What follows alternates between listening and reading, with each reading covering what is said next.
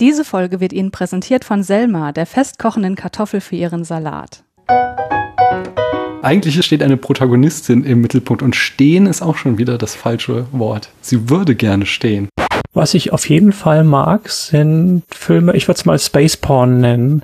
Ja, also ich erinnere mich, ich habe Gravity tatsächlich in 3D im Kino Mhm. geguckt. Ja, cool. Also als wir noch ins Kino gehen konnten. Ja, cool. Was ist denn die beste Serie aller Zeiten? Aber ich hatte keinen Film vorher gesehen, in dem es sich so, so echt anfühlte, also so, so nachempfindbar. Und dann habe ich mal geguckt, was gibt es für Figuren, wo in Deutsch, ich sag mal deutschsprachigen Krimis, also inklusive Österreich und Schweiz, Transfrauen auftreten. Dann sag mir doch mal lieber Burgund oder Rot? Rot. Warum? Dreimal rot. Wir, wir werden nachher drüber sprechen, glaube ich. Glaube, ich würde mir lieber eine kulturgeschichtliche Abhandlung über die Entwicklung solcher Sachen durchlesen, als sowas zu besuchen. Wissenschaft oder Filme? Was ist denn das für eine Auswahl?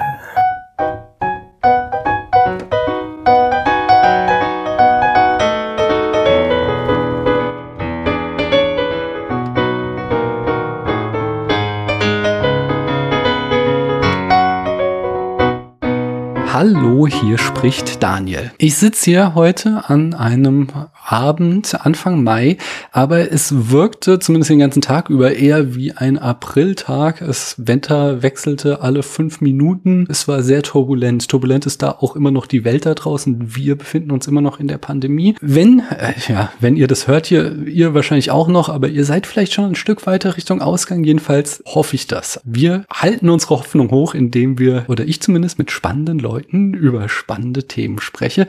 Und das mache ich auch heute, denn ich bin nicht allein hier, sondern ich bin so ein bisschen stolz. Ich habe hier quasi die Shooting Star Podcasterin der deutschen Podcast-Szene. Sie war letztes Jahr im Dezember, glaube ich, bei Minutenweise Matrix und jetzt in kurzer Folge ist sie bei erst noch der Second Unit und dann Klassiker Fable gewesen, weil alle irgendwie mit ihr sprechen wollen, weil sie einen enormen Eindruck hinterlassen hat und hier Stefan, der gute Freund des Hauses, hat hier auch den Kontakt zu mir vermittelt und ich freue mich besonders und frage, hallo du da drüben, wer bist denn du? Hallo, ich bin die Clara. Und viel zu viel der Ehre. Ach nein, ich habe die Folgen jetzt alle gehört und ich war auch sehr angetan. Worüber hast du denn bei Minutenweise Matrix geredet, als du so einen großen Aufschlag gemacht hast? Ähm, Ich hole ein bisschen aus. Ja, gerne. Äh, Im Jahr 2020 gab es nach der Transition der beiden Wachowski-Schwestern eine Aussage, dass Matrix auch ein Transfilm sei. Und daraufhin habe ich die Macher von Minutenweise Matrix äh, in Twitter mal angeschrieben und gefragt, ob sie dazu noch irgendwie so eine Nachschlagsfolge machen wollen. Mhm. Und daraus entstand eine Einladung. Im Dezember haben wir das dann aufgenommen und äh, zwischen den Jahren sozusagen veröffentlicht. Und das war meine Podcast-Premiere. Ja, sehr schön. Wie gesagt, ich habe es gehört und es hat mich auch sehr, sehr begeistert. Äh, Und umso schöner war, dass dann Stefan sagte, er kennt dich und ob wir nicht mal miteinander quatschen wollen. Hm, Ich habe eine Frage zu deinem Twitter-Namen. Da nennst du dich Lilly Elbe Bibliothek. Magst du erklären, warum? Sehr gern. Ähm, Lilly Elbe war die erste bekannt gewordene Transfrau äh, weltweit. Sie ist vor ungefähr 100 Jahren, oder besser vor 90 Jahren ist sie so ins Licht der Öffentlichkeit getreten. Sie war die erste, die äh, weltweit Schlagzeilen machte, die damals halt den Weg, den wir heute Transition nennen, gegangen ist, mit den entsprechend den damaligen Möglichkeiten und dann als Frau lebte. Ich habe in Dresden studiert und damals haben ihre Operationen dort stattgefunden und bin selber trans und interessiere mich für Bücher und so, ich bin irgendwann über diesen Stoff und über dieses Buch gestolpert und fand das so faszinierend, dass ich dann entschieden habe, ähm, erst meine Domain für die Website und dann später auch meine Büchersammlung danach zu benennen. Deswegen Lilly Elbe Bibliothek. Sozusagen im Angedenken an eine Pionierin dieses Themas. Hm, Und diese Bibliothek, die gibt's dann quasi wirklich bei dir zu Hause.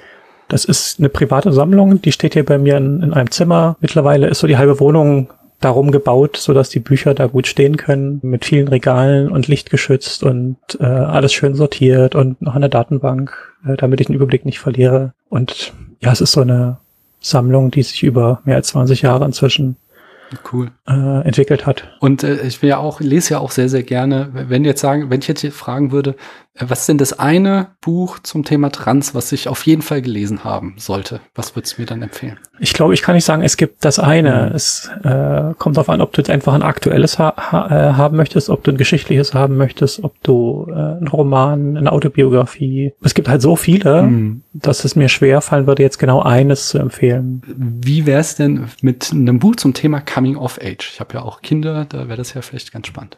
Also da sind in den letzten Jahren relativ viele erschienen. Mhm. Aber wenn ich jetzt wüsste, wie das heißt, da habe ich vor einem Jahr etwa eins gelesen. Das fand ich sehr, sehr angenehm geschrieben. Also ein Jugendbuch. Mhm. Ich muss aber zugeben, dass ich den Titel nicht spontan Ja, weiß. Ich könnt, könnte ihn aber spontan äh, auf meiner Website nachschauen, weil ich glaube, ich habe eine äh, drei Worte Rezension dazu geschrieben.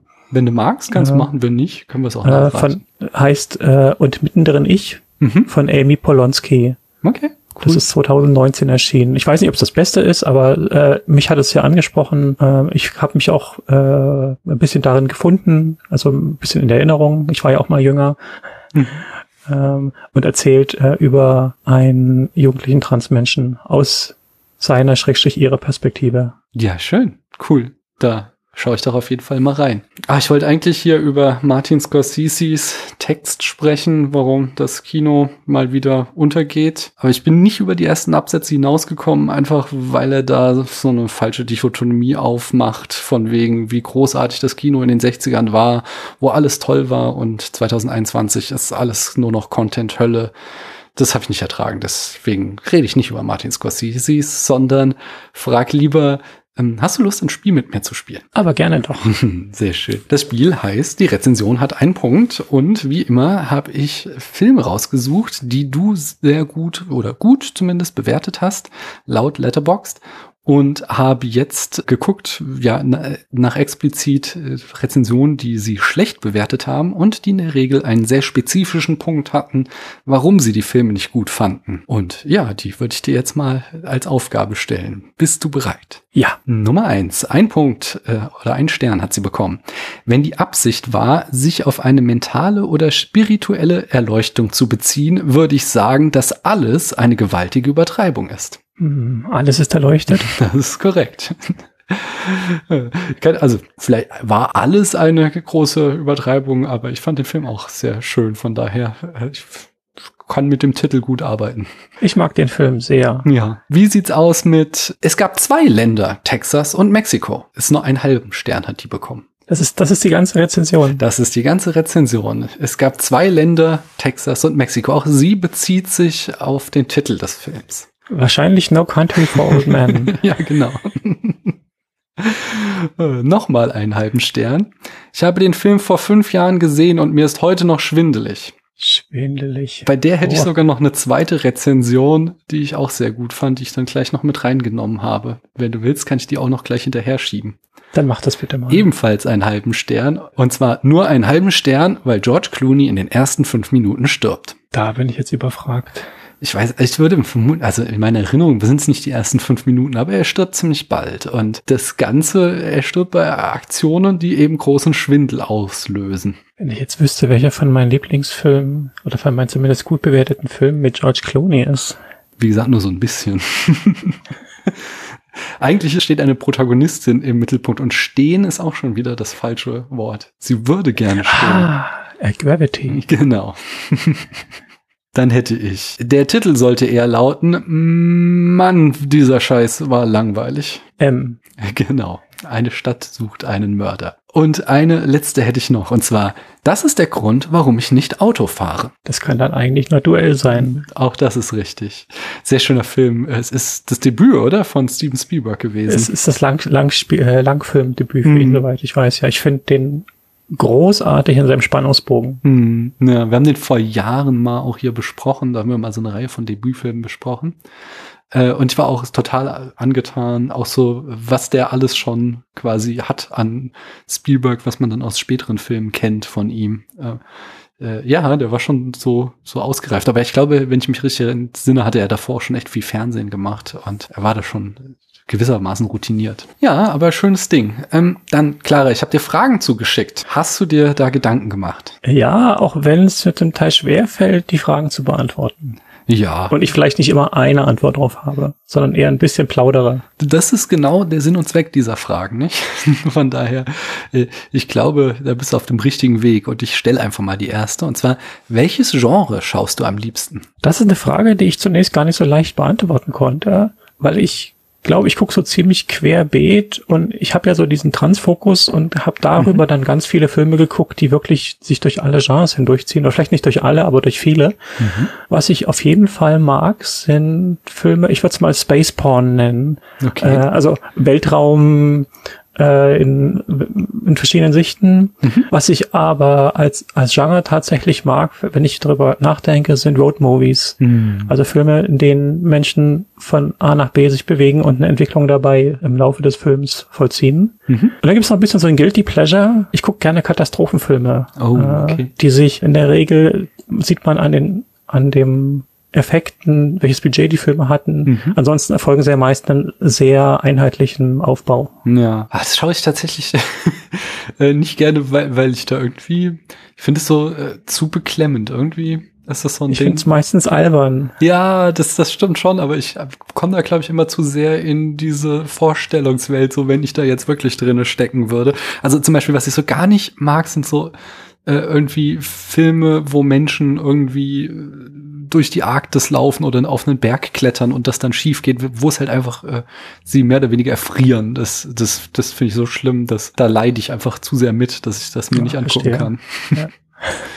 Aber so dann so Sachen wie Volcano oder irgendwie Day After Tomorrow, wenn so richtig alles vor die Hunde geht, das schon eher dann. Da, da sterben doch aber viel mehr Menschen. Dann. Ja, aber es ist dann nicht so realistisch, weißt du? Das, ich glaube, da kann ich das mehr so entkoppeln von meinem okay. eigenen Erleben, als wenn ich mir ist halt nicht gern kalt und wenn ich dann irgendwie Leute sehe, die irgendwie äh, ja erfrieren, das das kann ich nicht oder auch so ja, ja erzähl. Es, es gibt ja auch Katastrophenfilme, wo die am Anfang in den See hüpfen, der dann extrem heiß ist und sie äh, den ist bestimmt nicht kalt gewesen. okay, ja, das, das wäre was.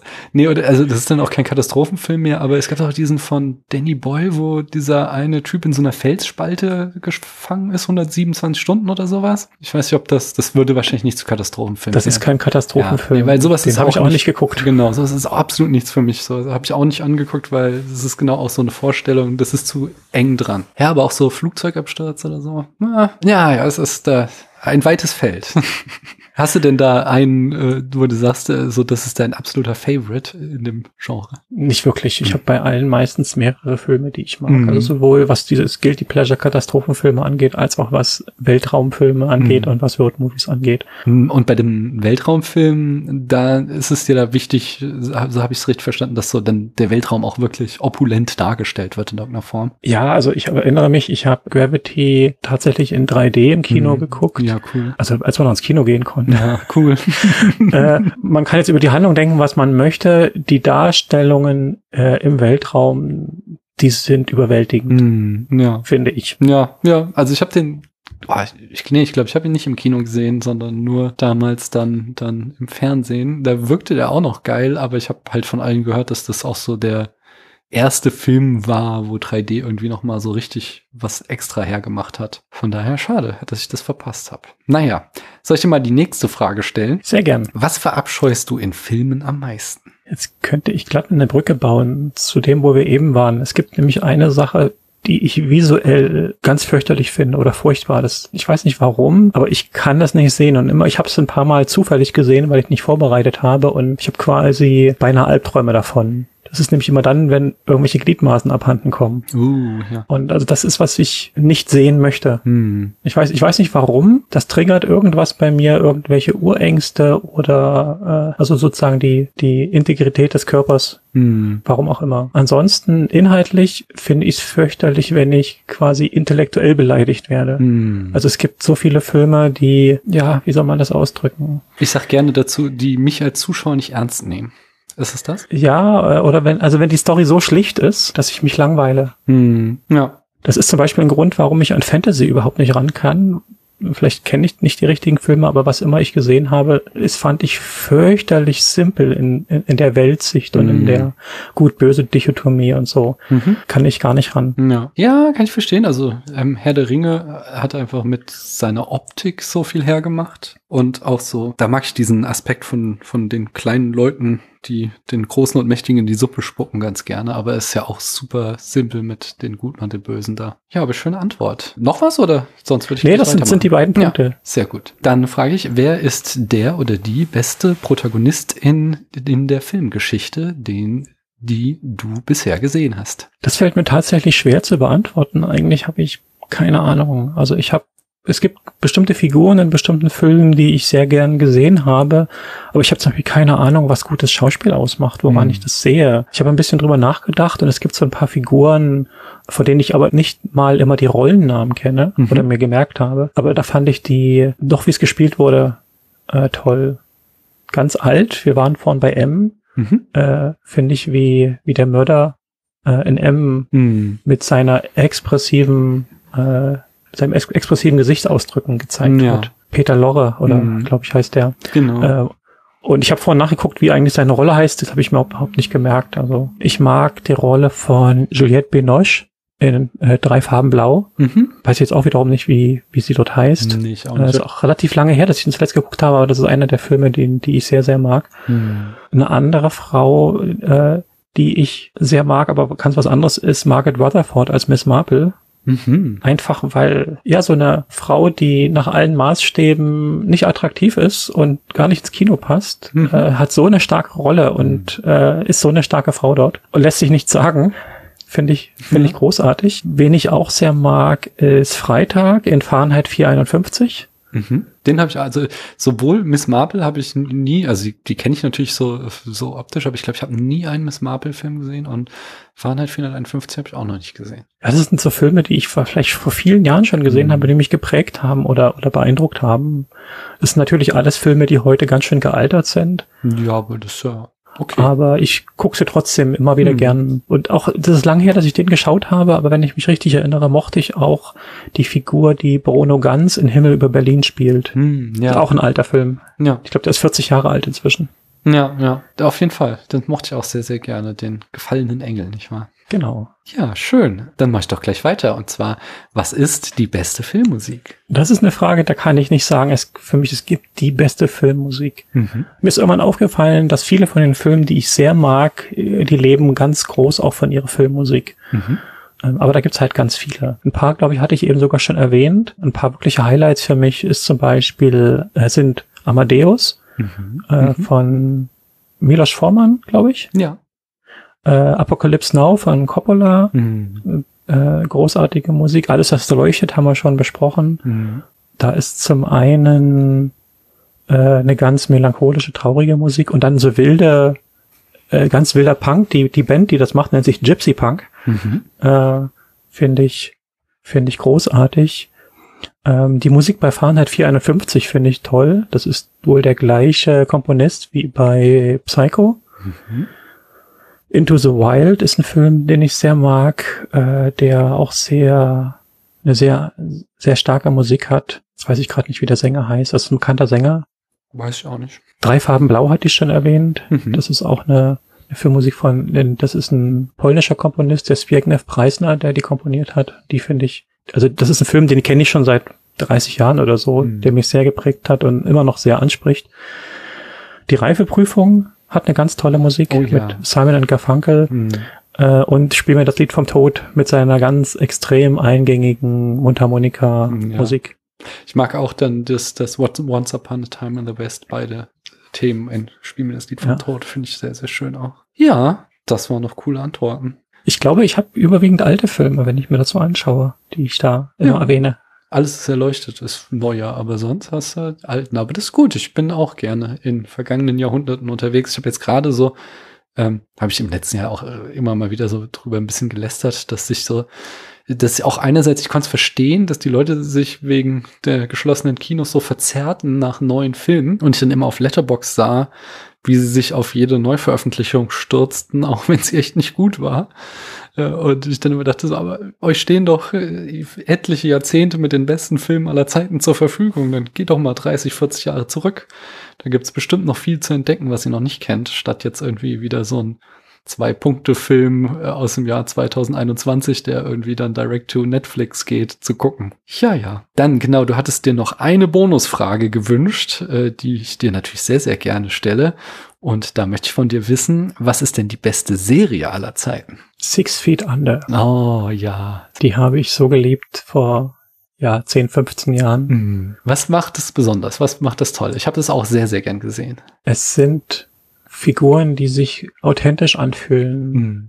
Äh, ich fand vor allem den, ich weiß jetzt nicht mehr die Namen, äh, der eine von den beiden Brüdern, der schwul ist und sich erst nicht traut, Hm. sich zu outen. Es hat mich erinnert an meine eigene Situation. Ich bin, ich bin jetzt nicht schwul, ich bin trans, das ist eine andere Baustelle. Hm. Aber es hatte keinen Film vorher gesehen, in dem es sich so, so echt anfühlte, so, so nachempfindbar. Hm. Äh, und auch, auch die ganzen anderen Figuren, die haben alle echte Konflikte und äh, es wird sich nicht darüber lustig gemacht, es wird nicht irgendwie seltsam pathologisiert, es wird nicht äh, abgetan. Ja, und ich glaube auch diese etwas lakonische Art, mit dem Tod umzugehen in dieser Serie, Hm. hat mir sehr gefallen. Ja. Weil jede Folge fängt ja mit einem Todesfall an. Ja. Trotzdem hatte sie ja auch immer so eine äh, tiefe Melancholie. Ähm, Ja, das, die, Ja.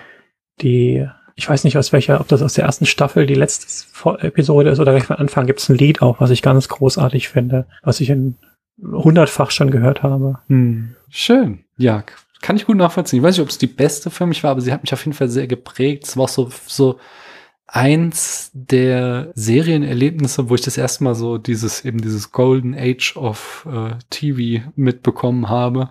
So, dass Serien mehr sein können als irgendwie das Monster der Woche, sondern, sondern fortgeschriebene Narration, die halt irgendwie, ja, so aufeinander aufbaut und, und richtig schön viel Tiefe entwickelt. Das war zu der Zeit noch eher die Ausnahme, oder? Ja, auf jeden Fall. Das war so einer der ersten. Also da, da so der Urknall ist ja immer irgendwie die Sopranos, die da noch ein paar Jahre vorher waren. Die 99 kamen die, glaube ich, raus. Und dann ist es tatsächlich so Anfang der Nullerjahre hier eben Six Feet Under, The Wire. Und ich glaube, das sind so die diese ersten HBO-Serien, die wirklich so eine ganz neue Qualität hatten äh, in der Art des Erzählens. Und, und vielleicht hat mich auch diese tiefe Melancholie sehr angesprochen, die, Hm. die du gerade auch ausgedr- äh, aus, angesprochen hast. Ja, mich auf jeden Fall. Das war schon auch was, was mir sehr nahe ging. Und ja, ach ja, vielleicht sollte ich da auch noch mal äh, reinschauen. Ist schon lange her. Muss ich mal gucken, wo man die gucken kann. Ja. Also ich habe die DVDs hier. ich wollte eben übrigens sagen, ich habe auch die äh, DVD der Drei-Farben-Trilogie, aber ich habe sie auch ewig nicht gesehen. Das ist auch sowas, wo ich mal wieder reinschauen sollte. Es ist locker 15 Jahre her, dass ich die Filme gesehen habe, aber ich fand sie auch ganz toll. Ach ja.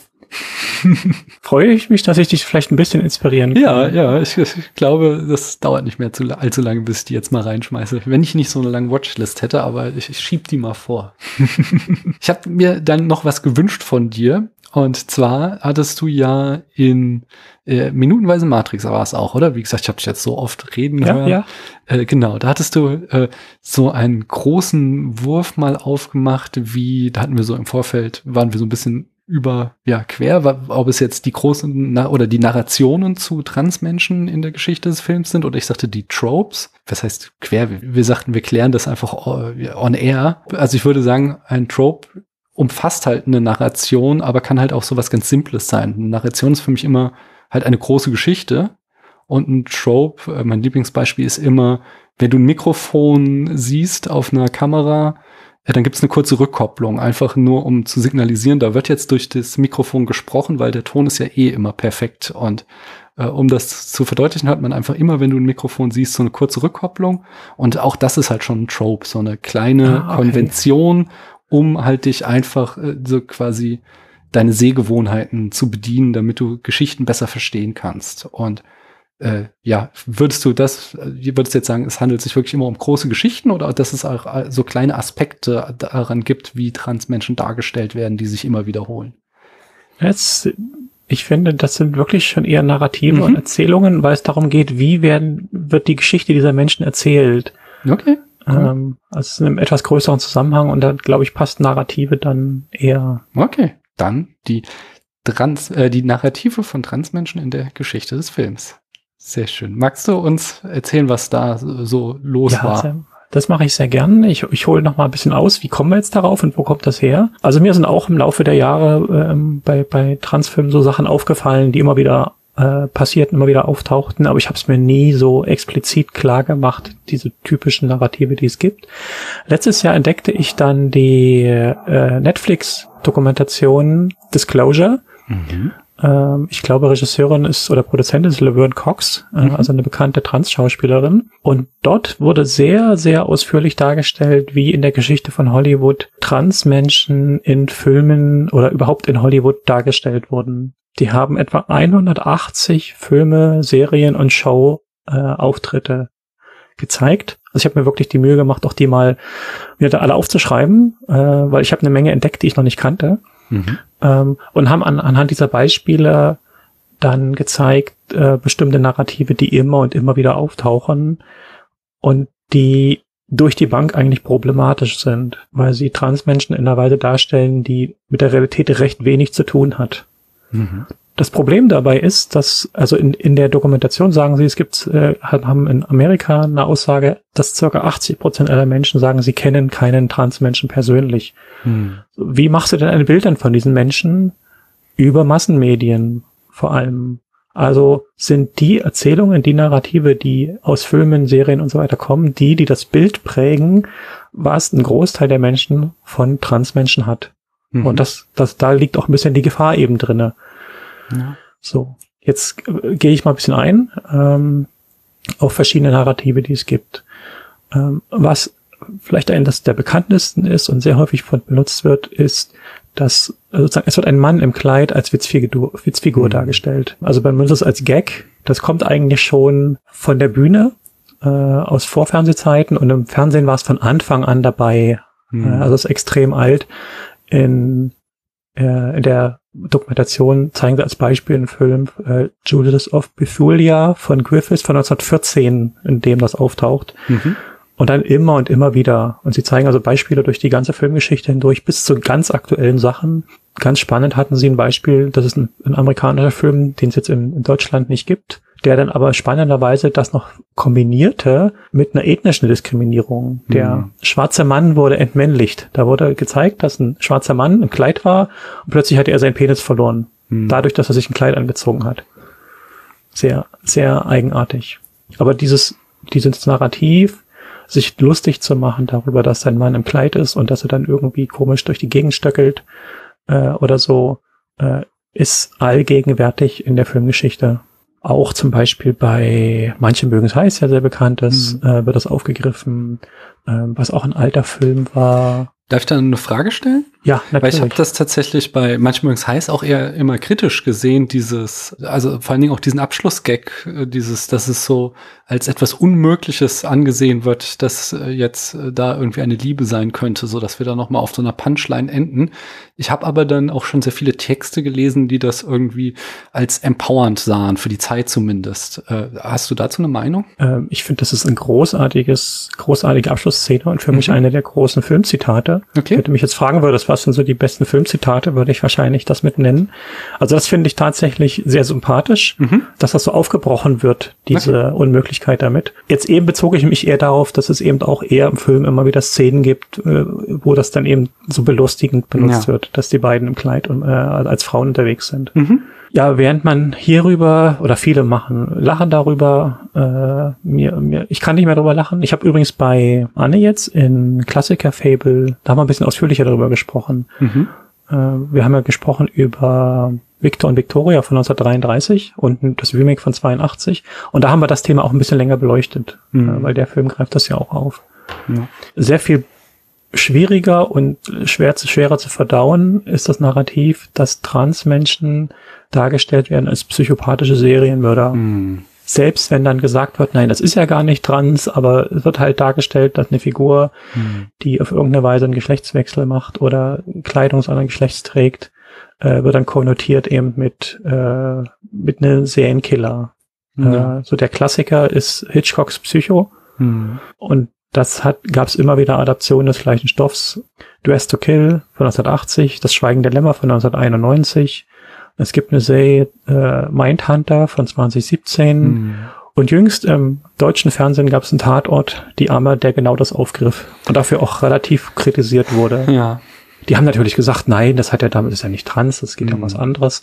Aber das Bild, was ankommt bei den Menschen, ist eben jemand, der sich vielleicht Kleidung des anderen Geschlechts anzieht. So problematisch die Formulierung jetzt ist, ich will jetzt mit, mit anderem Geschlecht, äh, darüber kann man diskutieren, Mhm. aber dass das jemand ist, der dann gefährlich wird. Ja. So, ja. äh, das ist das Narrativ, was daraus entsteht. Das ist ja auch halt die Gefahr von diesen Erzählmustern, weil sie eben oft unterhalb einer Bewusstseinsebene ablaufen, sondern eben solche Konventionen sind, die wir immer und immer wieder gesehen, äh, zu sehen bekommen. Und selbst wenn das dann in der konkreten äh, Geschichte des Films negiert wird, dann bleibt halt trotzdem dieses Bild hängen. Und das ist schon fies. Genau. Äh, es gibt aber auch die sozusagen die gegenteilige Rolle und auch nicht selten, dass Transmenschen Opfer von Gewaltverbrechen werden. Hm.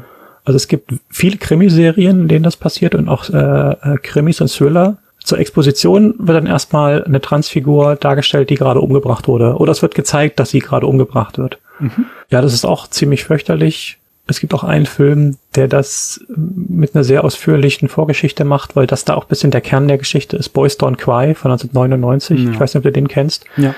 Ähm, ein, ein, ein Film über einen Transmann, der auf einer äh, tatsächlichen Geschichte beruht. Und ich glaube, es gibt Szenen da drin, die haben für, bei mir jahrelang Ängste Hm. ausgelöst in mir drin äh, gegenüber der Gesellschaft. Weil es halt ein, was, was erzählen, erzählt dieses Narrativ. Wenn ich eine Transperson bin, bin ich prinzi äh, bin ich grundsätzlich erstmal potenzielles Gewaltopfer. Hm. Äh, äh, so der Klassiker in solchen Filmen ist zum Beispiel, eine Transfrau hat ein Date mit einem Mann, der dann entdeckt, dass sie trans ist und sie dafür umbringt. Und das ist schon sehr hart. Hm. Ein weiteres Narrativ habe ich betitelt mit Ekel vor dem Körper. Vor allem, wenn es darum geht, dass eine Frau mit Penis gezeigt wird. Ja. Da gab es 1952, 92, ich weiß nicht, ob das der erste Film war, aber da ist es ganz explizit so gewesen. Der heißt The Crying Game. Dort wird eine Transfrau gezeigt und was passiert? Der andere ist angeekelt und ich glaube, muss sich übergeben. Und ins komödiantische, in Anführungszeichen, massiv überhöht, aber auf eine extrem widerliche Art ist das sowohl in Ace Ventura von 1994 als auch in Nackte Kanone 33, ein Drittel auch von 1994. Hm. Also es gibt, gibt dort äh, eine Frau, die einen Penis hat, also eine Transfrau, oder eine Figur, die so gezeichnet wird und löst dann Ekel aus. Hm. Auch das ist wiederum ein Narrativ, wenn man selbst trans ist. Was soll ich denn dann für mir halten, wenn das das Bild ist, was die Gesellschaft von mir hat? Ja. Da habe ich neulich äh, auf Letterbox eine Diskussion gehabt, weil genau dieser Trope auch wieder bei hier Gaspar Noés Love aufgegriffen wurde äh, und ich mich da halt drüber aufregte und dann mit jemandem stritt, der das überhaupt nicht verstehen konnte, dass das da angeblich äh, negativ geframed ist. Aber das also fand ich halt auch unmöglich, dass das der Film ist, keine Ahnung, fünf Jahre alt und trotzdem wird da noch so ein Trope äh, da Ach, Ekel mit reingepackt. Nee, nee, nee. So, dann, dann gibt es das Narrativ, dass Personen trans sind oder äh, eine Transrolle sind, weil sie da reingezwungen wurden. Hm. Also Hm. äh, sie machen das nicht freiwillig, sondern durch irgendwelche äußeren Umstände wurden sie gezwungen. Es gibt es zum einen, dass man so, also ganz als als nicht Klassiker ist das falsche Wort, aber der Film ist jung, aber die Geschichte ist alt, nämlich The Danish Girl, worüber ich gerade mit dem Christian gesprochen hatte. Ja. Dort wird ja auch so getan, als ob die das Transsein ausgelöst wird davon, dass sie das Kleid anzieht. Ah, Was- okay, ja. Einfach Quark ist. Ja. Aber es gibt's auch in anderen Filmen, wo es jetzt weniger darum geht, dass es wirklich äh, in Anführungszeichen echte Transfiguren sind, sondern Leute, die in, wirklich in diese Rolle schlüpfen und dann diese Rolle spielen im Film. Da wäre wieder zu nennen, manche mögen es heiß, Mhm. weil die machen das ja nur, um sich zu verstecken Mhm. vor der Mafia. Und auch bei den zwei sehr bekannten Filmen Tootsie und Mrs. Doubtfire Mhm. ist das so, dass es äußere Umstände der Grund sind, dass sie dann in diese Rolle schlüpfen. Mhm. Was das erzählt, ist, dass Menschen das nicht aus freien Stücken machen, weil es ihnen ein inneres Bedürfnis ist oder weil es ihre Identität ist, sondern ja, dass es was von außen übergestülptes ist. Ja. Dann, das äh, gibt es ein weiteres Narrativ, das ist vor allem, oder das ist so eigentlich fast das Einzige, was Transmännern offen steht in Filmen oder was gezeigt wird. Frauen haben sehr viel engere Rollen oder sehr viel, eng- sehr viel weniger Freiheiten in der Gesellschaft historisch immer gehabt und haben die bis heute. Und um diesen, dieser engen Geschlechtsrolle zu entgehen oder äh, daraus zu brechen, um sich einen gesellschaftlichen Raum zu schaffen, wechseln sie in die Männerrolle. Mhm. Das taucht auch immer wieder auf. Es gibt von 1993 zum Beispiel den Film Yentl, der das aufgreift und ein bisschen neuer, ein Film, der heißt Albert Nobbs von 2011. Das ist auch etwas, was in, in der Literatur häufiger auftaucht. Also es gibt eine ganze Menge von historischen Persönlichkeiten, also echte Personen, ja. nicht jetzt nur Figuren, die genau das gemacht haben die, die in eine Männerrolle gewechselt sind, um zum Beispiel zum Militär zu gehen oder eben ähm, andere Sachen machen zu können, die, die sie sonst nicht hätten machen dürfen als Frau. Da gibt's den, das muss ich gerade mal googeln, den schönen Podcast Her Story. Ich weiß, kennst du den? Also ich verfolge zumindest auf Twitter, ja. Mhm. Und sie hatte dann nämlich vor kurzem eine Folge über Dr. James Barry, ähm, Revolutionär der Hygienestandards, ähm, wo man wohl bis heute auch nicht weiß, ähm, ob es jetzt ein Transmann war tatsächlich äh, aus einem inneren Bedürfnis heraus oder ähm, ob er das nur gemacht hat, um als Arzt arbeiten zu können, weil man es einfach bei ihm halt nach der nach dem Tod erst festgestellt hat, dass er weibliche Organe hat. Ja. ja, ich glaube, ich habe davon gelesen. Mhm. Das ist auch, wenn man jetzt auf die Geschichte zurückblickt, gar nicht so einfach, rückblickend zu sehen, waren das jetzt Transpersonen mhm. oder waren das jemand, eine Frau, die wirklich nicht in ihrer Rolle, äh, aus ihrer Rolle ausbrechen wollte und das quasi notgedrungen gemacht hat. Mhm weil es gibt dann halt durch die, äh, weil die Gesellschaft nicht so offen war, einfach keine Zeugnisse darüber. Ja. Aber das gibt's eben auch in Filmen als, ja. als Narrativ. Ja, auf jeden Fall. Was es auch äh, häufig gibt in Serien und ich glaube sicher auch in Filmen ab und zu, dass Transfrauen als Sexarbeiterinnen dargestellt werden. Mhm. Das ist an sich auch jetzt nicht, nicht verkehrt oder so und natürlich gibt es die, aber es gibt halt so viele Filme und Serien, wo so getan wird, als wäre das der einzige Ort, wo sie existieren können. Mhm. Es hat äh, ein bisschen den Kern von, von Wahrheit, weil in der Vergangenheit, bevor es rechtliche Anerkennung des Themas gab, war das Rotlichtmilieu halt oft die einzige, der einzige Ort, äh, wo, wo Transfrauen leben konnten. Mhm. Äh, in der, sagen wir mal, in der normalen Welt, in Anführungszeichen, da draußen durch, weil sie falsche Papiere hatten, haben die keinen normalen Job bekommen, waren quasi ausgestoßen von der bürgerlichen Gesellschaft. Und dann haben die halt dort ihren, ihren Platz gefunden. Hm. Ähm, aber es wird eben oft reduziert darauf, in den in Filmen und Serien, dass es halt immer Sexarbeiterinnen sind. Ja, es ist auch so ein, so ein, das erinnerte mich nur wieder zum Beispiel auch an den Bechtel-Test. Ähm, also dieser Test äh, kommen in dem Film mhm. zwei Frauen vor, die miteinander reden, beide einen Namen haben und über etwas anderes reden als ein Mann. Da kommt so, also jedes Mal, wenn du den erwähnst, bringt meistens der, irgendein Typ das Gegenargument, ja, aber dann gibt es ja diesen einen Film, wo es halt nur irgendwie drei Personen gibt und der besteht auch nicht den Bechtel-Test, obwohl er eigentlich total feministisch ist. Und das ist ja dann immer das Ding, so der einzelne Film ist ja nicht das Problem, sondern eben in der Häufung, dass wir dann eben diese Trope immer wieder erzählt bekommen oder eben dann die Geschichte von der Transfrau ähm, äh, eben im Rotlichtmilieu immer wieder erzählt bekommen und dadurch halt andere Geschichten nicht erzählt bekommen. Oder so würde ich das verstehen, dass darin das Problem ja. besteht. Also ich hatte kürzlich auch mal äh, in Twitter ein Thread aufgemacht, wo ich bisschen geguckt habe in die deutschen Krimis. Mhm. Also es ging, ich glaube, der Hintergrund war der Tatort. Und dann habe ich mal geguckt, was gibt es für für Figuren, wo in Deutsch, ich sag mal deutschsprachigen Krimis, also inklusive Österreich und Schweiz, Transfrauen auftreten. Mhm. Und dann habe ich äh, acht Stück oder so gefunden, die ich kenne mhm. aus den letzten 20 Jahren. Und alle Transfrauen, die es gibt, wurden durch die Bank als Sexarbeiterin ja. dargestellt. Ja. Also es, wie gesagt, es ist an sich nicht verkehrt, mhm. aber es ist halt extrem einseitig, wenn man ja. so tut, als gäbe es sie nur da. Noch ein weiteres Narrativ, was ab und zu auftaucht und was quasi komplett gegensätzlich zur Realität ist, äh, dass die Hormone krank machen. Mhm. So, es gibt in diversen Krankenhausserien ja. Folgen, wo Transfrauen oder Transmänner auftauchen, die dann nachher sterben müssen, weil sie irgendwelche Probleme haben, die die Hormone ausgelöst haben. Okay. Was halt völliger Quark ist, weil mhm. in der Regel ist es so, dass die hormonelle Behandlung den Leuten hilft mhm. und die Hormone an sich lösen keine Krankheiten aus. Mhm. Jeder Mensch, ob cis oder trans, hat Hormone, die der Körper produziert und davon wird man erstmal nicht krank. Mhm. Also es ist wirklich Banane, dieses, dieses Narrativ.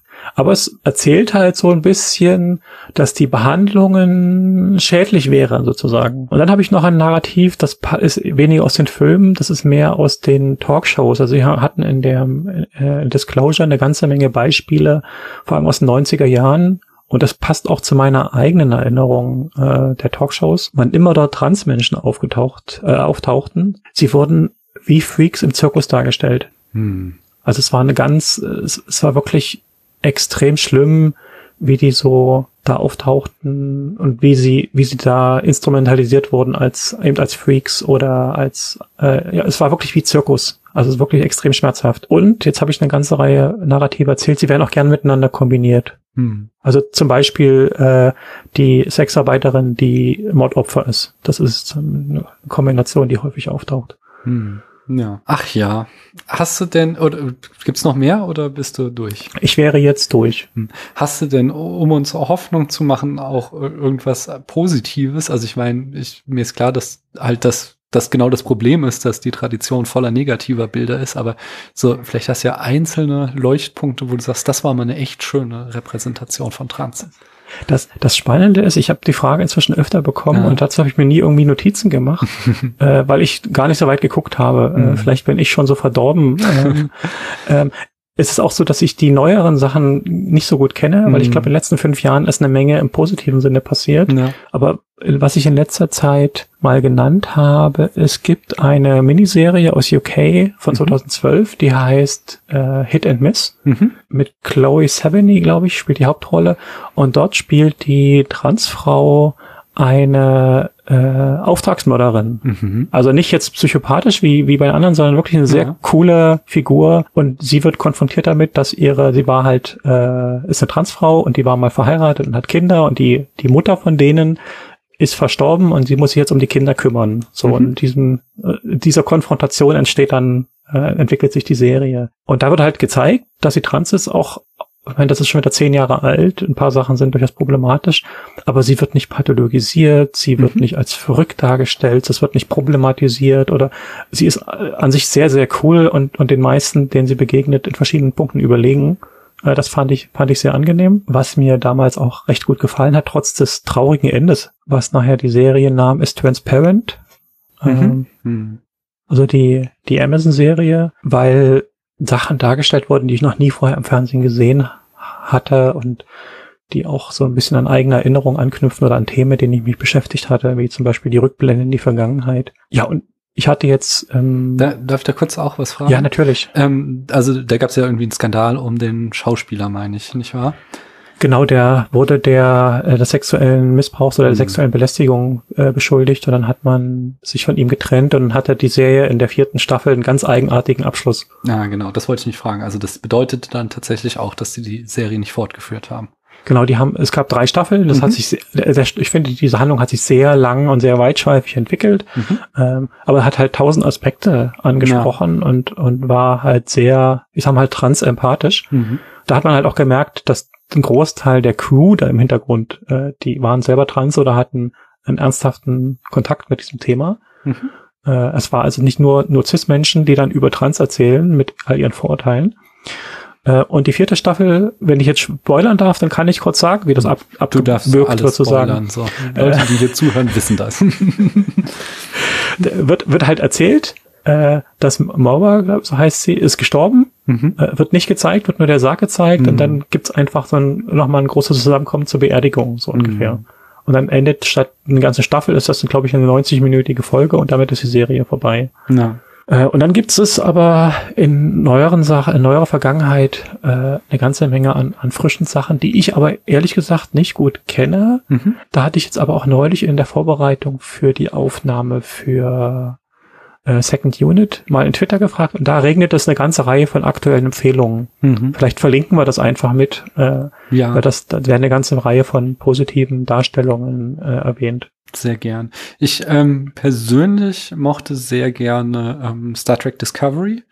Ähm, ich habe ein paar narrative Probleme mit der Serie, so ganz allein so vom handwerklichen Drehbuchschreiben, aber äh, das hat ja einen sehr diversen Cast und jetzt in der äh, dritten Staffel ist eben auch eine non-binary ähm, dazugekommen mit einem Transfreund, äh, Transmann als Freund. Ähm, äh, und da, da werden wirklich schöne Narrative drum gesponnen. Das hat mir sehr gut gefallen. Ah, interessant. Ja, mit Star Trek kann ich leider nichts anfangen, deswegen habe ich das nicht geschaut. Ja, das, das kann ich verstehen. Dass da hat man auch einen, riesen Rattenschwanz an, an Sachen, die man mit sich einkauft, wenn man da sich mal reinstürzt. Allein schon diese ganzen Diskussionen auf Twitter rund um die Serie. Ja, ich hätte noch ein letztes Spiel, wenn du Lust hast. Hast du daran Interesse? Was hast du denn für ein Spiel? Genau, das wäre entweder oder. Ich stelle dir zwei Begriffe zur Wahl. Um, du entscheidest dich für einen oder sagst weiter, wenn du dich nicht entscheiden möchtest. Und äh, wenn ich deine Wahl spannend finde, dann frage ich warum und wir reden darüber. Das können wir gerne machen, aber ich werde mich unweigerlich als schreckliche Filmbanausin äh, offenbaren. Damit musst du leben. Absolut. Äh, ich habe halt nur Inselwissen. Ja, das ist absolut okay. Es ist ja auch so, ich habe wieder auch für dich, wie ich es für jeden und jede mache, äh, spezielle Fragen dazu gepackt. Andere sind wieder rausgeflogen. Es gibt auch eine ganze Reihe Film, äh, Fragen, die gar nicht filmbezogen sind. Ich denke, da finden wir schon was, worüber auch reden können. Ich bin gespannt. Okay, bist bereit? Ja. Burger oder Pizza? Burger. Mhm. Schokolade mit Nougat-Creme-Füllung oder mit Keksfüllung? Keksfüllung. Malteser Falke oder Casablanca? Casablanca. Humphrey Bogart oder Peter Lorre? Peter Lorre. Filmfestival oder wöchentlicher Kinobesuch? Wöchentlicher Kinobesuch. Ich habe, glaube ich, äh, immer sehr weit weg von Filmfestivals gelebt, hm. so dass das nie eine realistische Option war oder der Aufwand mir zu hoch gewesen wäre. Du wohnst aber auch hier im Rhein-Main-Gebiet, oder? Ja, aber ich wohne in der Kleinstadt. Ja, okay, weil sonst hier gibt's ja in Frankfurt ähm, hier äh, äh ach die Nippon Connection im Sommer ich glaube, dieses Jahr wird sie auch wieder nicht stattfinden. Die müsste jetzt im Mai eigentlich irgendwann sein, also dann online stattfinden. Weil die ist eigentlich auch ganz schön. Ich war da auch nur sehr, sehr wenig, aber zum Beispiel trifft man da auch immer viele FilmpodcasterInnen und das ist schon eine schöne Sache. Hayao Miyazaki oder Akira Kurosawa? Weiter. Ich kenne. Ich glaube, ich habe vor 20 Jahren mal einen Film von Kurosawa geguckt. Ich weiß es nicht mal so genau. Mhm. Ähm, und das andere, ich, ich, ich habe es in deinen Episoden schon öfter gehört, diese Namen, aber mhm. ich habe überhaupt keinen Bezug dazu. Mhm. Ja, muss ja nicht, nicht. Äh, dann mache ich weiter mit Vorstadthaus äh, oder Loft in der Stadt. Kann ich mich, glaube ich, nicht entscheiden, also weiter. Mhm. Apartment über einer Scheune oder Loft in der Stadt. Dann Loft in der Stadt. Zirkus oder Zoo. Zoo. Antonio Banderas oder Omar Sharif? Weiß ich nicht weiter. Griechen oder Römer? Griechen. Ah, warum? Die waren vorher da und äh, die Römer sind zu den Griechen wie die Amerikaner zu den Europäern. Mhm. Äh, und ich mag halt das, was vorher da war, mehr. Okay, ja. Dann äh, habe ich ja, glaube ich, schon die Antwort auf Mittelalter oder Antike. Antike. Mhm. Laverne Cox oder Kathleen Jenner? Laverne Cox, auf jeden Fall. Warum? Weil Kathleen Jenner politische Heimat hat, mit der ich überhaupt nicht äh, anfangen kann. Mm. Okay. Orange is the New Black oder Transparent? Transparent. Al Pacino oder Robert De Niro? Weiß ich nicht weiter. Nausicaa oder Mononoke? Wird jetzt wahrscheinlich auch weiter, wa? Weiter, weil ja. da kann ich leider nichts zu sagen. Wie sieht's aus mit Wolfgang Petersen oder Roland Emmerich? Das ist eine gute Frage. Ich könnte, glaube ich, beides für beides stimmen. Ich sag jetzt Wolfgang Petersen. Mhm. Puppen oder Zeichentrick? Zeichentrick. Dracula oder Frankenstein? Mag ich beides nicht weiter. Todd Browning oder Ari Aster? Todd Browning hat Freaks gemacht, oder? Ja, genau. Und das andere, den anderen Namen habe ich noch nie gehört. Dann, dann wohl Todd Browning. Ja, Ari Aster macht so neue, man sagt so elevated Horror äh, Filme. Das ist aber auch sehr umstritten, weil dann wieder andere sagen, äh, das, das wäre total übertrieben. Es hätte schon immer gut Horrorfilme gegeben. Ähm, wie, ich komme aber jetzt gerade auch nicht auf den Namen von den beiden. Aber Horror ist eh nicht mein Genre. Das gehört zu denen, die ich nicht mag oder die ich nicht gucken mag. Ja, kann ich verstehen. Ich, äh, also ich bin auch so ein ganz großer Schisser, aber ich guck's mir trotzdem immer wieder an irgendwie. Äh, seine großen beiden Hits waren Hereditary und Midsommar. Sagt mir beides nichts. Dann sag mir doch mal äh, lieber Burgund oder Rot? Rot. Warum? Dreimal Rot. wir, wir, werden nachher drüber sprechen, glaube ich. Okay, machen wir das. Ähm, wie sieht es aus mit Cis-Schauspieler, die Transfrauen spielen oder nicht? Nicht. Wir hatten das lang genug und es ist mhm. Zeit, dass es aufhört oder dass es Alternativen gibt. Okay. Wie sieht es aus mit Chiwetel Oh Gott, ich hab's geübt, aber jetzt kriege ich es natürlich nicht raus. Ejiofor oder Eddie Redmayne. Was war das, das erste nochmal? Juital Ejiofor, das ist der Protagonist Ach, unseres Films. Chew- Chewie. Äh, Sag, Chewie. sag Chewie. Chewie, Egi- aber Egio, Egio, oh Gott, ich habe es echt, ich habe mir extra YouTube-Videos angeguckt und jetzt kriege ich den Namen doch nicht raus. Aber zumindest er war auch äh, sehr locker damit und hat sich darüber amüsiert, dass niemand seinen Namen aussprechen kann. Ejiofor oder Eddie Redmayne. Äh, Chewie. Chewie. Ich sage das bewusst so. Ich habe ich hab mir von nämlich für unseren Film, über den wir nachher sprechen, äh, ganz bewusst nochmal den Audiokommentar angehört, Mhm. äh, wo die mit, wo drei, vier miteinander sprechen und da nennen sie, nennt er sich und nennen die anderen ihn immer nur Chewie. Okay. Blue Del Barrio oder Elliot Page. Wer ist denn die erste Person? Das ist eben die non-binary Schauspielerin, weiß ich leider nicht, wie man es genau sagt, von Star Trek Discovery. Ah, okay. Aber hast ja schon gesagt, kennst du nicht. Kenne ich nicht und, und Elliot Page kenne ich dem Namen nach, aber was, was äh, er gespielt hat, kenne ich auch nicht. Mhm. Deswegen sage ich, glaube ich, weiter. Okay. Türsteherin oder Philosophin? Philosophin, Ah, das kam auch plötzlich. Warum? weil mir Denken mehr liegt als körperliche Auseinandersetzung. Sehr schön. Japan oder Italien? Italien. Westküste Italiens oder Ostküste Italiens? Ich glaube, ich war nur an der Westküste bisher, dann sage ich Westküste Italien. Mhm. Flugzeug oder Schiff? Wenn wir die Klimadebatte ausblenden, dann Flugzeug. Ava DuVernay oder Dee Reese? Kann ich beides nix, kenne ich beides nicht, deswegen weiter. Mhm. Mary Shelley oder Jane Austen? Also ich habe von Jane Austen, glaube ich, nie was gelesen. Äh, und von Mary Shelley Frankenstein kenne ich natürlich. Äh, aber dann eine Entscheidung dazwischen treffen zu müssen, fällt mir doch zu schwer, deswegen sage ich weiter. Hm. Carmen Ejogo oder Tessa Thompson? Du stellst mir Fragen, wer ist das? Beides zwei Schauspielerinnen, ähm, beides zwei schwarze Schauspielerinnen. In, du hast es jetzt noch nicht hören können, aber äh, die Folge, die hier vor erschienen ist, da habe ich mit Christiane über den Film Selma gesprochen. Da haben beide mitgespielt. Welcher Selma-Film, wenn ich fragen darf? Äh, der äh, jetzt sich um die Stadt, die äh, Konflikte in der amerikanischen Bürgerrechtsbewegung drehte. Ah, also nicht der Film Selma mit der Transfrau. Nein, nein, tatsächlich. Okay. Der von nee, dann kann ich, 2014, ja. okay. Nee, dann kann ich, sage ich weiter, weil ich mit beiden Namen nichts Hm. anfangen kann. Vielleicht kannst du mit Achilles oder Odysseus was anfangen. Ja, aber so bewandert bin ich jetzt auch nicht in griechischer Philosophie, dass ich da eine Entscheidung treffen könnte. Ich glaube aber Odysseus wäre mir grundsätzlich sympathischer. Dann, dann Odysseus. Okay. Pixar oder Ghibli? Ich kenne nur Pixar. Ghibli kenne ich nur aus diversen Podcasts, Mhm. ich glaube, ich habe nie was gesehen. Also Pixar. Sehr schön. Die Schlachten in Braveheart oder in Troja? Weiter, Die Schlachten in Troja oder in Game of Thrones? weiter. Lon Chaney oder Bela Lugosi? Äh, den ersten kenne ich wieder nicht. Bela Lugosi kenne ich zumindest deswegen Bela Lugosi. Mhm. London oder Northampton? Spannend, spannend. Ich glaube London. London. Und wie sieht's aus mit Metropole oder Provinz? Es gibt Pro und Contra für beides. Ich Mhm. lebe in der Provinz, aber in der Nähe einer, na nicht wirklich einer Metropole. Boah, gute Frage. Wenn du damit Frankfurt meinst, dann können wir Frankfurter da ganz schön sauer werden. Ähm, Frank Frankfurt ist keine Metropole, sorry. ja, stimmt. ähm, ab- aber äh, wenn wir zumindest sagen Großstadt, wann immer ich in eine Großstadt komme, finde ich das toll. Also ich Mhm. wohne in einer Kleinstadt inzwischen seit seit 20 Jahren bald. Vorher habe ich in der Großstadt gewohnt. Wann immer ich in die Großstadt komme, finde ich das toll. Es ist so bunt, es ist so lebendig und so. Mhm. Aber es dauert höchstens einen halben Tag, dann wird mir das zu anstrengend. Hm. Also ich bin wirklich inzwischen zu einem spießigen Kleinstadtbürger geworden, glaube ich.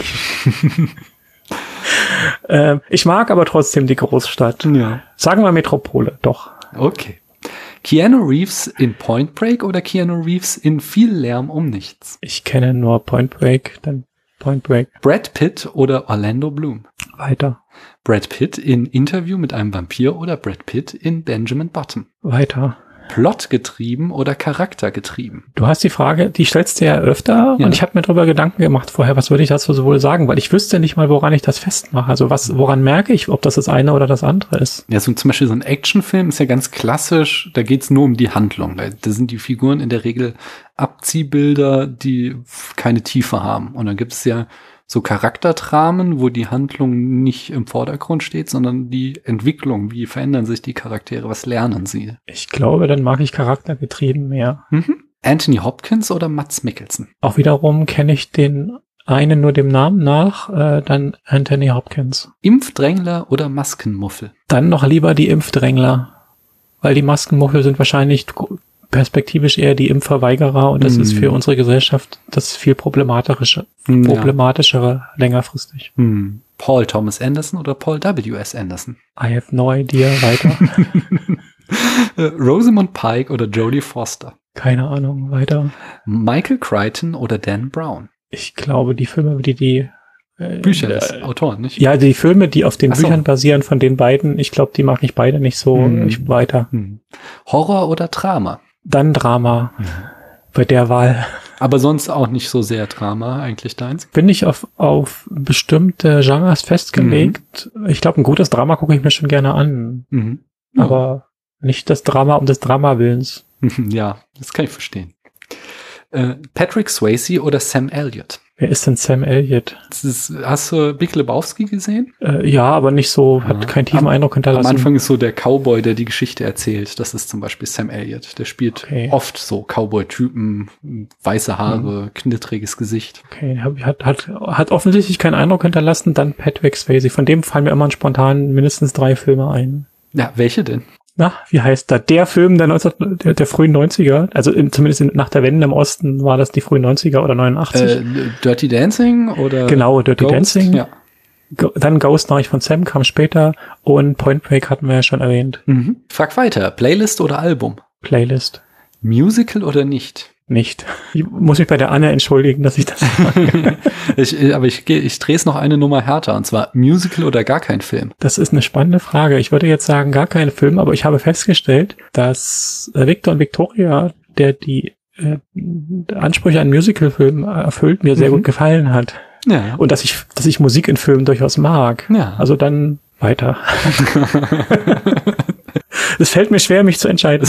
das ist absolut okay. Ich, ich mag sehr gerne Musical, aber ich höre das ja auch öfter mal, dass äh, Leute das anders sehen. Aber naja, gut. Ich war auch noch nie in einem, in einem Mu- Musical auf der Bühne. Äh, Hm. Da zieht mich auch leider nichts hin. Ja, es, ich, ich bin ja jetzt sehr großer Fan von Hamilton geworden und tatsächlich denke ich mir so diese amerikanische Broadway-Tradition, das wird mich schon mal reizen, aber so diese Andrew Lloyd Webber Geschichten hier in, in Deutschland, wo irgendwie so Hallen gebaut werden nur für Starlight Express oder Cats oder sowas, wo du dann irgendwelche äh, ja, Kaffeefahrten hinbuchen kannst, das hat mich auch tatsächlich nie gereizt. Ich, ich glaube, ich würde mir lieber eine kulturgeschichtliche Abhandlung über die Entwicklung solcher Sachen durchlesen, Mhm. als sowas zu besuchen. ja, ich glaube, aber da gibt es viele Sachen, wo das drauf zutrifft.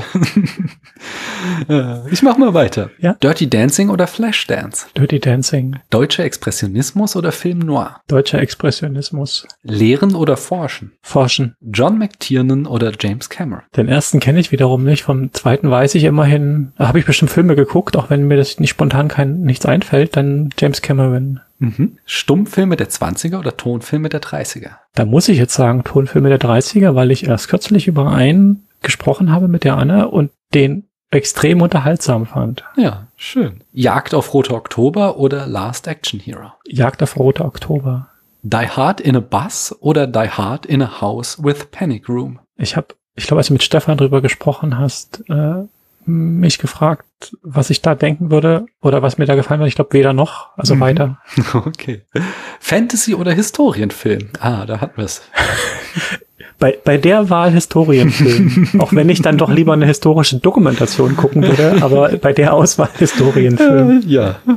Filme aus Japan oder Filme aus Südkorea? äh, weiter. Bin ich bei beiden völlige Banausen und kenne quasi nichts. Matrix 2 oder Matrix 3? Matrix 3, Neo oder Morpheus? Neo, Rote oder blaue Pille? die rote Pille. Freiheit oder Sicherheit? Das ist eine philosophische Frage. Mhm. Tja, es, es muss einen abgewogenen Weg dazwischen geben. Ja. Es gibt weder das eine Extrem noch das andere Extrem, Mhm. kann ich sagen. Deswegen habe ich keine Präferenz. Okay, dann frage ich Charles Dickens oder Mark Twain? Ich kenne beide, ich habe auch von beiden was gelesen, aber das ist so lange her, dass ich mich nicht entscheiden kann. Weiter. Hm. Filme zum Weinen oder zum Lachen? Filme zum Lachen. Schwein oder Faschist? Schwein. Beowulf oder Gilgamesh? Ich muss einen Shoutout machen an einen Podcast. Wie heißt denn der? Der erzählt tatsächlich die historischen äh, Mythen, die Mhm. uns geprägt haben. Griechische, äh, germanische, nordische und andere. Wenn mir der Name einfiele. Das ist lange her, ich hab, von denen habe ich ganz viele Folgen gehört. Meinst du den Troja-Alert zufällig? Ja, ja, wunderbar. Ja. Man braucht viel Zeit, aber äh, Ja, ja. wunderbar und total interessant. Aber bei der Auswahl Gilgamesh. Mhm. Schmerz oder nicht? Nein, kein Schmerz. Schöner denken oder schöner sprechen? Da ich auch noch demnächst bei Schöner Denken zu Gast sein werde, Schöner Denken. Sehr schön. Sneak oder zufälliger Netflix-Film? Zufälliger Netflix-Film. Wissenschaft oder Filme? Was ist denn das für eine Auswahl? es ist äh, eben auch auf die letzte oder vorletzte Folge mit Christiane zurückzuführen. Sie ist berufliche Wissenschaftlerin und hat einen Filmpodcast. Ah, Wissenschaft. Und eine letzte Frage, speziell für dich, habe ich dann noch, und zwar hohe Absätze oder flache? Hohe Absätze. Auch wenn das nur ein Wunsch ist, weil ich so gut wie nie hohe Absätze trage. Aber ich finde sie schick und Mhm. finde das schon eigentlich toll. Sehr schön. Das war schon mal sehr toll. Es hat mir sehr viel Spaß gemacht. Ich habe auch viel gelernt und es äh, ja freut mich, dass wir gleich weitersprechen und die Zuhörerinnen und Zuhörer ähm, da draußen dann noch mehr von dir mitbekommen können. Sag noch mal, wenn die jetzt sofort noch mehr von dir hören wollen, in, in welchen Folgen warst du denn schon zu Gast, so dass sie da noch mal reinhören können? Ja, das ist jetzt die vierte Aufnahme. Äh, die erste fand statt bei Minutenweise Matrix, quasi die Bonusfolge. Mhm. äh, die im Dezember 2020 erschienen ist und Ende April am gleichen Tag erschienen, aber nicht am gleichen Tag aufgenommen, Gott sei Dank, ähm, sind bei Klassiker Fable eine, die Folge Nummer 25 zu Victor und Victoria, Mhm. beziehungsweise Victor Victoria und Second Unit, äh, irgendeine dreistellige äh, Folgennummer, die ich mir jetzt nicht gemerkt habe, zu The Danish Girl. Mhm. Ja, sehr schön. Hört da rein, um noch mehr von Clara zu hören und hört dann eben auch hier nächste Woche. Oder ich bin mir nicht ganz sicher im Augenblick, wie die Ausstrahlungsreihenfolge sein wird, aber nächste oder übernächste Woche kommt auf jeden Fall die nächste Folge mit Clara hier bei mir im Spätfilm. Ich sag nochmal, danke, dass du hier warst und danke an alle da draußen, die bis hierhin zugehört haben. Vielen Dank auch an dich. Ja, gerne. Tschüss. Tschüss.